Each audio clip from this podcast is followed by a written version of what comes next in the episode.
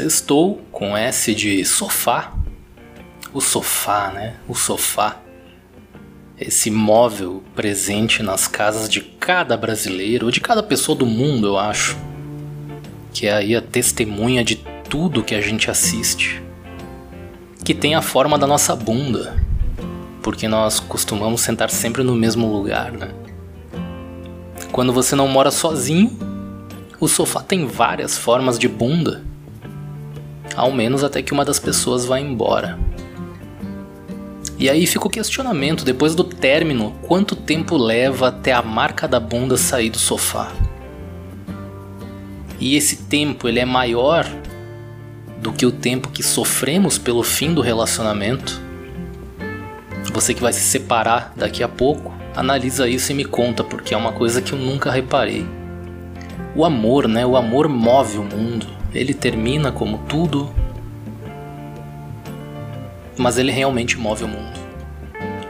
Nós ficamos bonitos para sermos mais amados, nem que seja mais amados por nós mesmos. E as propagandas, elas mexem com o nosso amor, com os nossos desejos, os filmes, os animes, tudo. Tudo gira em torno do amor.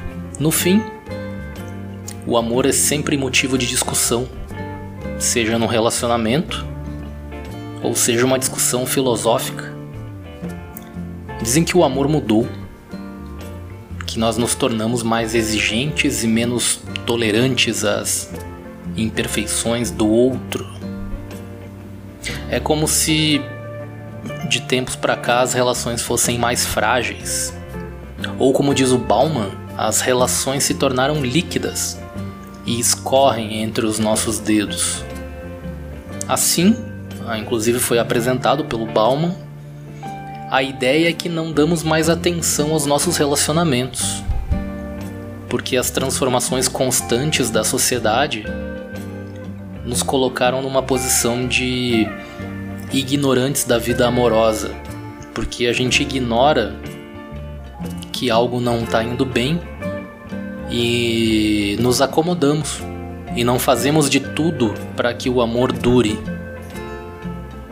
Nesse sentido, o amor líquido representa o momento em que nossas relações não conseguem acompanhar a rapidez com que o mundo, o mundo evoluiu ou que o mundo está evoluindo.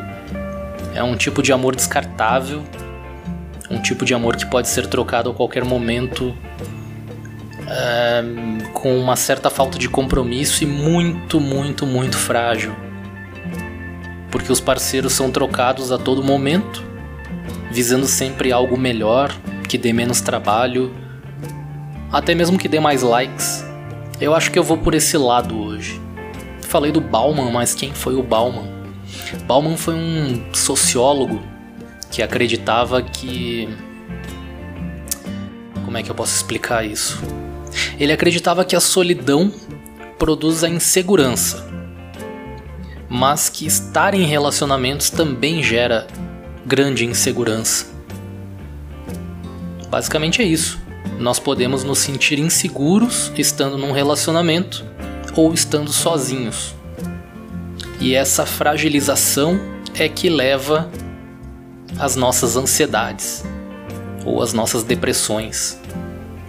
E essa fragilização é oriunda da exigência do mundo moderno. É, voltando à ideia do Bauman, então, do amor líquido, o amor, os nossos relacionamentos, eles se tornaram cada vez mais descartáveis conforme a vida exige mais praticidade, conforme nós mesmos queremos mais praticidade.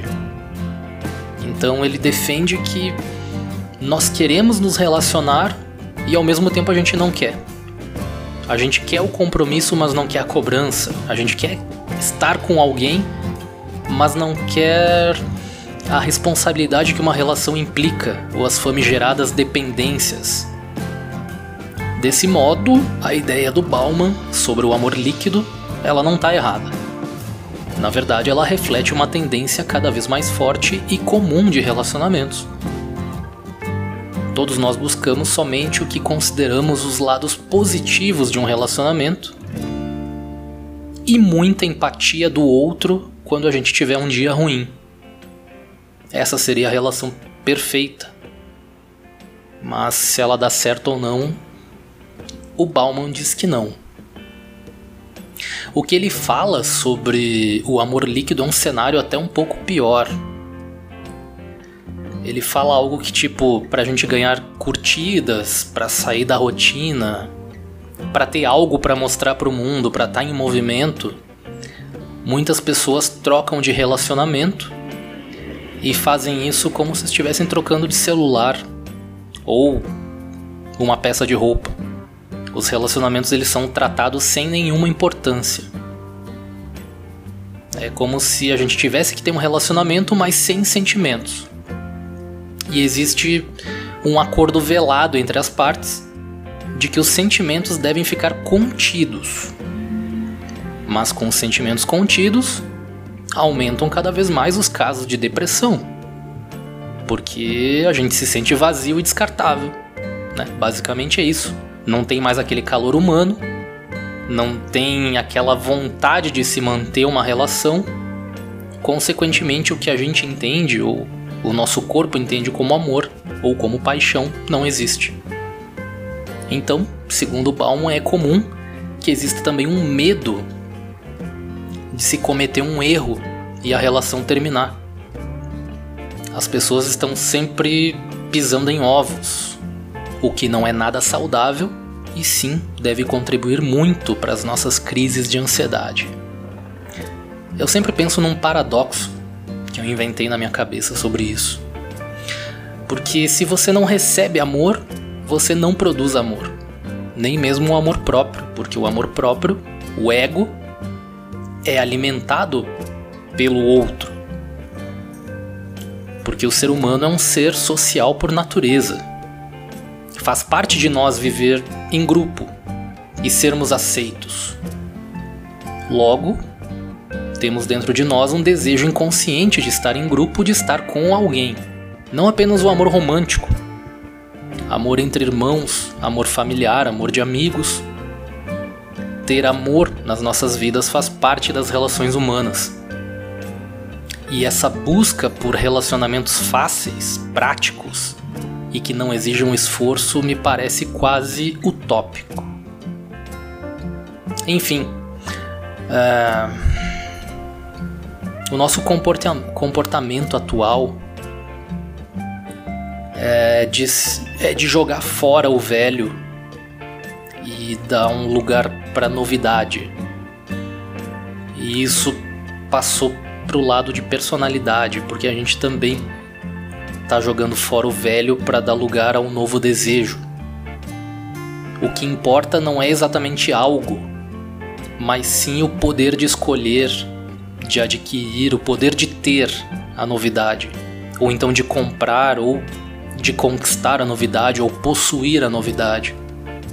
Aquilo que é novo e atual é sempre mais valorizado, segundo essa lógica que eu reparo que existe. E também é muito mais fácil bloquear uma pessoa do que conviver com ela, já que ela mexe tanto com o meu emocional. A gente não consegue mais entrar numa discussão para acertar os pontos. A gente simplesmente bloqueia as pessoas e nunca mais fala com aquele grupo. Isso é muito triste. Porque assim a gente vai se tornando cada vez mais donos da nossa vida e completamente descartáveis, porque os outros também agem assim. E quando a gente se der conta que era só exercitar um pouco mais de amor, paciência e empatia, a gente já vai estar tá gastando horrores com antidepressivos.